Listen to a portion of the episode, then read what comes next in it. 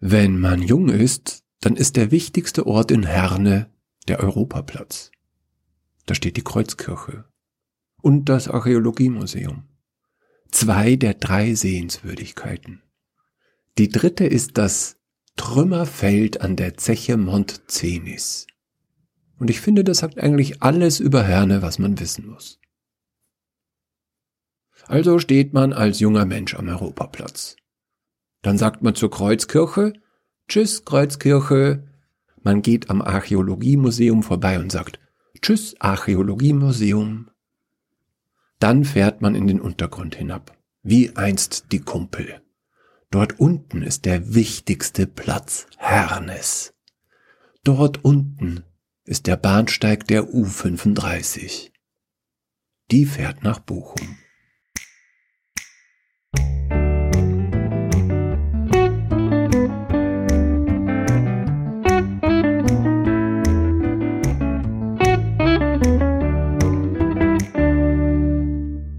Ich war 16 Jahre alt, als mich meine Eltern von Bremen nach Herne verschleppten.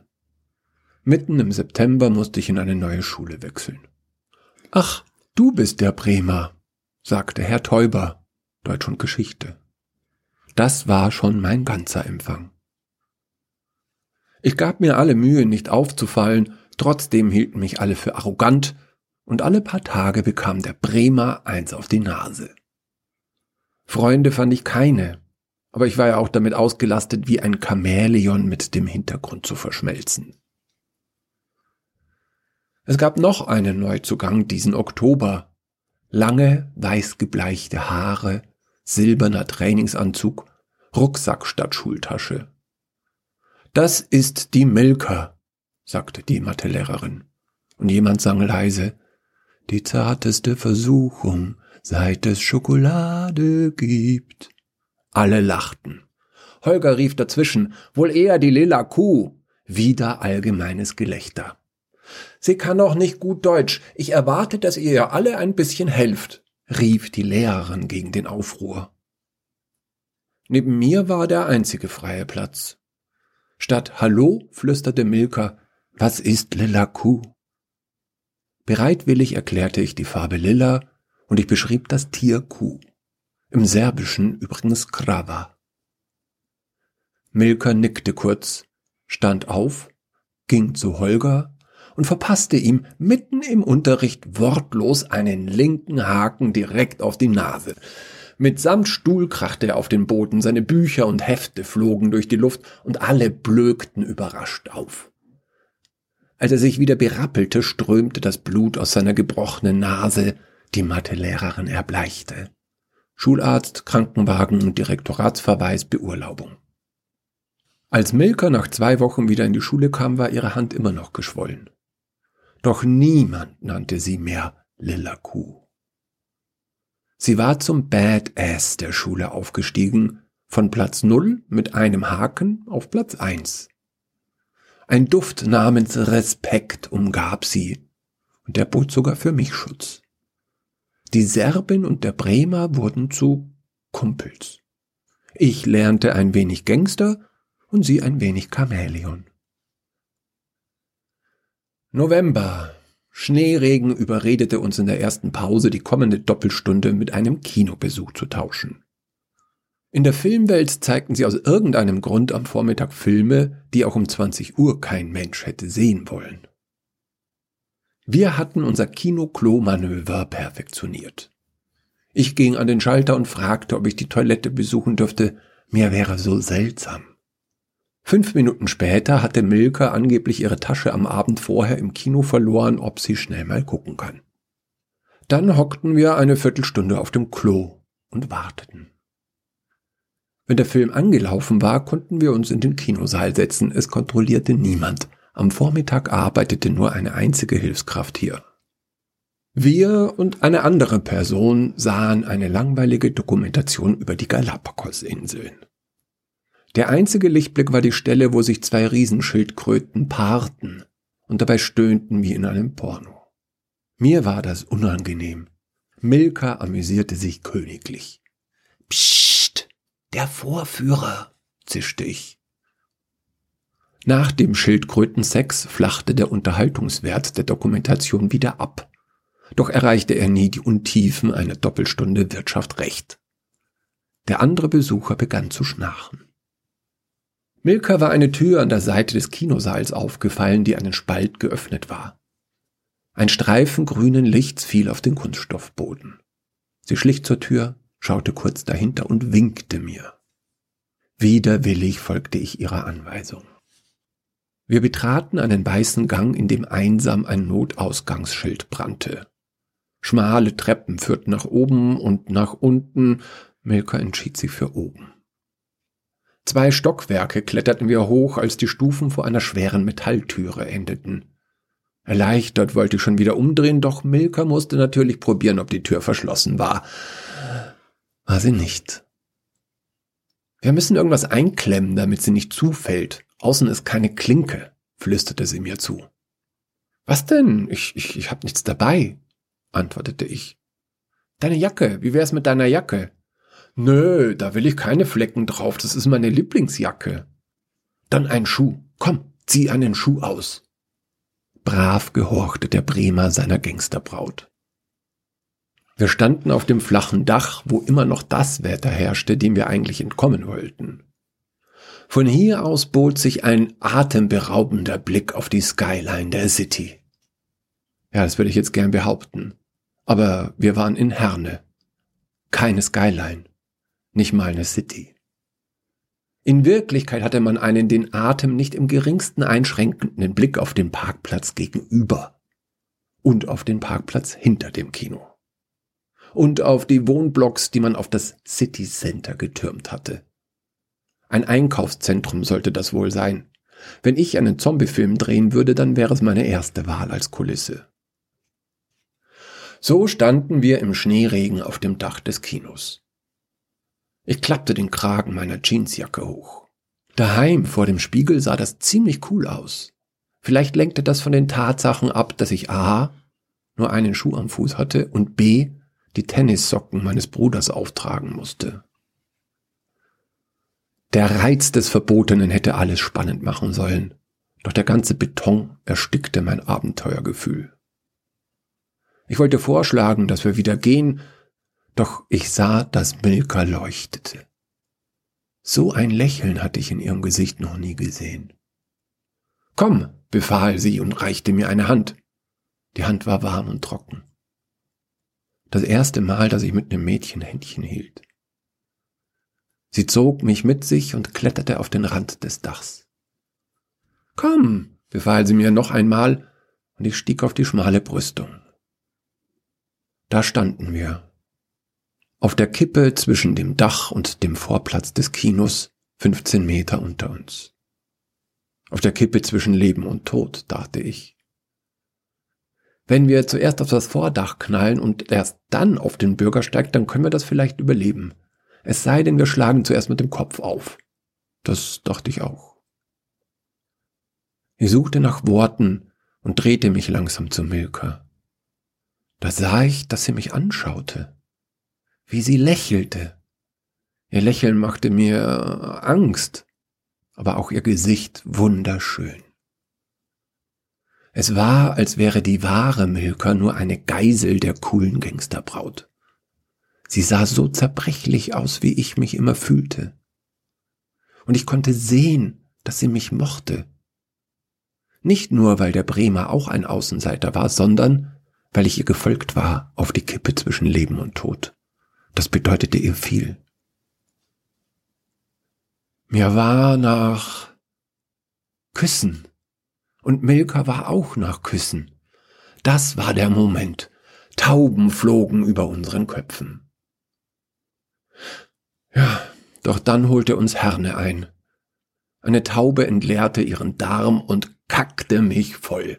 Haare, Gesicht, Jacke, Hose und den einen Schuh. Da war mehr Taubenscheiße auf mir, als in so einem kleinen Vogel überhaupt Platz haben dürfte. Ich fühlte mich wie ein Attentatsopfer. Jemand im Stadtrat, der hatte die fetteste Taube des ganzen Ruhrgebiets, die mit dem schlimmen Durchfall, genau auf mich angesetzt, um mir den romantischsten Moment meines Lebens zu verkacken. Das war ein Gruß von Herne, speziell an mich, und er bedeutete schön auf dem Boden bleiben, Kleiner. Das hier ist Herne und nicht Paris. Und du bist sowieso eine Nummer zu klein für so eine hübsche, coole junge Frau. Milka lag auf dem Dach und rollte sich lachend im Schneematsch. Ich blickte an mir herunter von oben bis unten, vollgeschissen. Mit ausgebreiteten Armen stand ich regungslos auf dem Dach des Kinos, um nicht noch alles zu verschmieren. Ich beschloss einfach für immer hier stehen zu bleiben, am Ort meiner größten Demütigung, als lebendes Sinnbild für die trügerischen Verlockungen der romantischen Momente im Leben. Wenn Dinge zu schön sind, um wahr zu sein, na dann sind sie halt schlicht und einfach auch nicht wahr. Ich würde zur vierten Sehenswürdigkeit vor Ort werden, einfach weil ich so prima zur Stadt passte. Touristen würden sich vor dem Kino versammeln und mich fotografieren. Da, guckt, da steht er, der berühmte beschissene Küsser von Herne. Das Gelächter nahm kein Ende.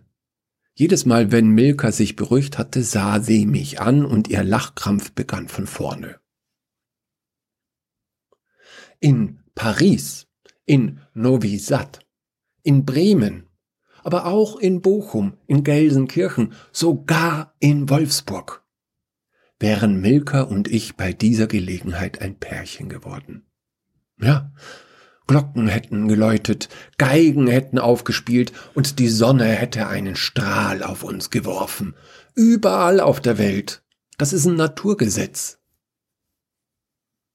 Aber nicht in Herne.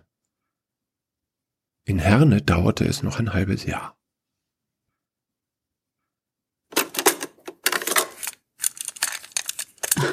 Ist schon zu Ende. Ja. Das ist gut, wenn du sagst schon zu Ende. Ja. Ich dachte, das passiert noch was. Dass sie sich doch noch küssen, dachtest du. Ja. Das wäre schön gewesen. Ja. Ich möchte an dieser Stelle verkünden, ich habe persönlich keine Vorurteile gegenüber Herne. Ja, also ich war warst da du noch über, nie. Wollte ich sagen, warst du da überhaupt Und schon du? mal? Nee. Ich überlege dann nur immer, welches. Ach nee, es gibt ja nur einen Herne. Nee, es gibt zwei Herne. Nee, zwei ach, Hagen. Nee, zwei Hagen, genau. Das, das habe ich doch Herne mit Hagen verwechselt. Das auch noch. Ja. Nee, ich wüsste jetzt auch ehrlich gesagt gar nicht genau, wo Herne liegt.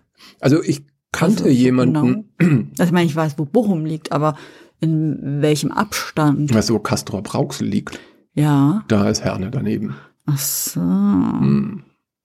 Ich kannte jemanden, das war ein Mitstudent von meiner Ex-Frau, der kam aus Herne. Und wenn das Thema darauf kam, wo er denn herstammt, dann haben wir gesagt, ich komme aus Hernje. Okay, das passt ja zu Herne. Ja, keine Ahnung, du warst da ja auch noch nicht, gib's zu. Nee, aber jetzt nach deiner Beschreibung habe ich da auch ehrlich gesagt keine Interessen hinzufahren. Aber das Trümmerfeld habe ich dir gezeigt auf Google Ja, Maps. das finde ich aber gut. Echt? Ja, das hat mir gefallen, weil ich, wie gesagt, zum Fotografieren finde ich das ein super Objekt. Okay. Super Kulisse. So, so, so komische, verrostete ähm, äh, Betonpfeiler, die da so ein bisschen kaputt in der Gegend rumliegen. Das ist doch eine schöne Kulisse. Hm. Ich muss ja sagen, nachdem ich in Oberbayern aufgewachsen bin, ist mir das natürlich auch irgendwie eine fremde Kultur. In Hausham gibt's glaube ich, ein Bergwerk, ein kleines. Ja, das hat nicht viel mit der Luft im Ruhrgebiet zu tun, aus den in den 80ern, das kann man Nee. schon sagen. Das ist doch ein bisschen was anderes. Also ich kann eine Kuh melken, wie sich das gehört für einen Bayern, aber irgendwie. Im Ernst? ja, das ist, ja klar, kannst du auch, oder? Habe ich noch nie gemacht. Okay. Will Also ich mal klar. machen. Ein Schaf könnte ich vielleicht noch merken. aber- Das ist, glaube ich, schwieriger. Echt? Ja, weil die Zitze ja viel kleiner ist. Ja, eben, aber es ist total schwierig, so ein großes Ding. Ja, du musst halt so Ja, ringförmig ja, das den Druck aufbauen. Aber äh, Und das ist doch bei so einer kleinen Zitze viel schwieriger, stelle ich mir vor. ich habe es auch nicht geschafft. Bei der Ziege? Ja, es war keine Ziege, das war eine, ein Schaf. Also wir haben den, ähm, ja, es war ein Schaf. Hm. Ich habe es nicht gemacht, aber ähm, Da kannst du es ja auch nicht schaffen. nee, aber ich meine, mein, also das hat nicht schwer ausgesehen, sagen wir mal so. Hm, Nö, das ist nicht schwer. Also wir haben das immer dann mit Fläschchen gefüttert. Dilemma von deinem Papa. Mhm, Weil die anderen, da war eben, es gibt immer wieder Tiere, die, oder Muttertiere, die ihre Kinder nicht annehmen. Mhm. Gibt's immer wieder. Was waren das eigentlich für Schafe?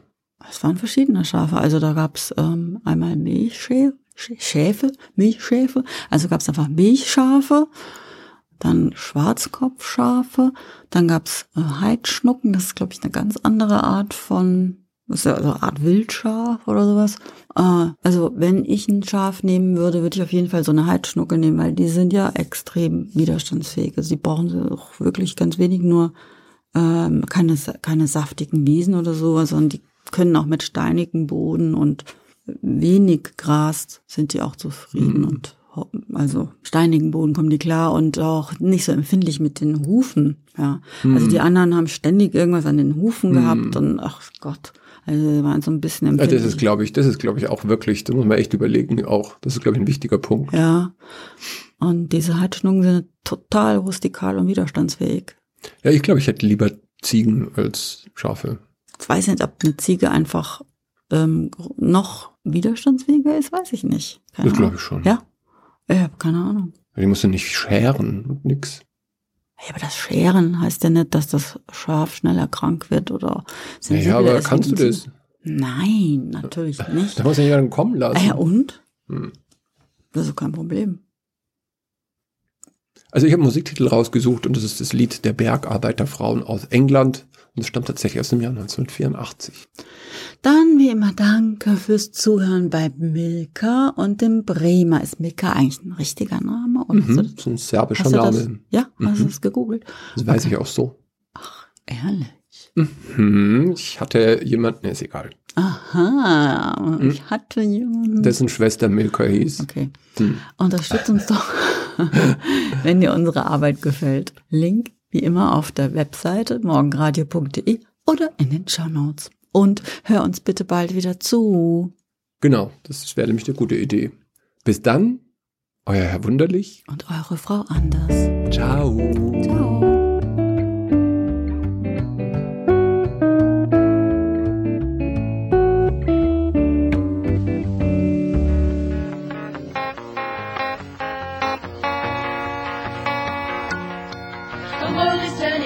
With the seasons of the year. Flowers grow where once the earth was cold and bare. Streams feed the rivers, rivers feed the sea, and the strength of my friends will feed the change in me. For there is no going back, we're too deep in it now. No going back, no. Going back, no going back. Since the minor strike was over, a new life has begun. We're different women after all we've seen and done. We learned the world's divided, and we have made our choice. We have fought a battle and we found a voice, and there is no going back. We're in it now. No, no going back.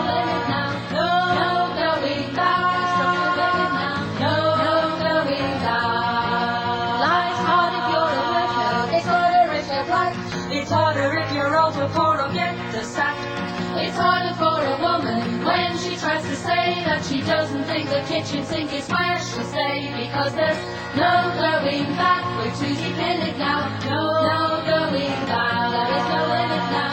No, no going back. It's from the limit now. No, no going back. Some families deny it. Some families understand that a woman's rights are equal to the rights of man. So if you call me sister when I join the picket line, better be there with me, brother, when I fight. We're too deep in it now. No, no going back, there is no limit now. No, no going back, trust the limit now. No, no going back. Alone I'm going nowhere. Standing by my side, we'll face the bitter future and the storm will ride. We'll finish what we started, go on as we begin, with only chance to lose and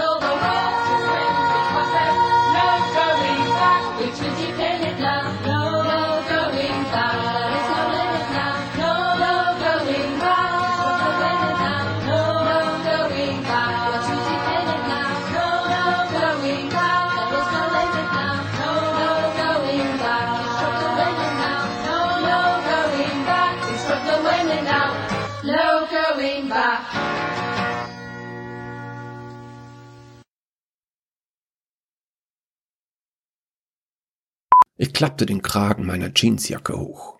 Daheim vor dem Spiegel sah das ziemlich cool. Entschuldigung. Entschuldigung. Daheim vor dem Spiegel sah das ziemlich cool aus.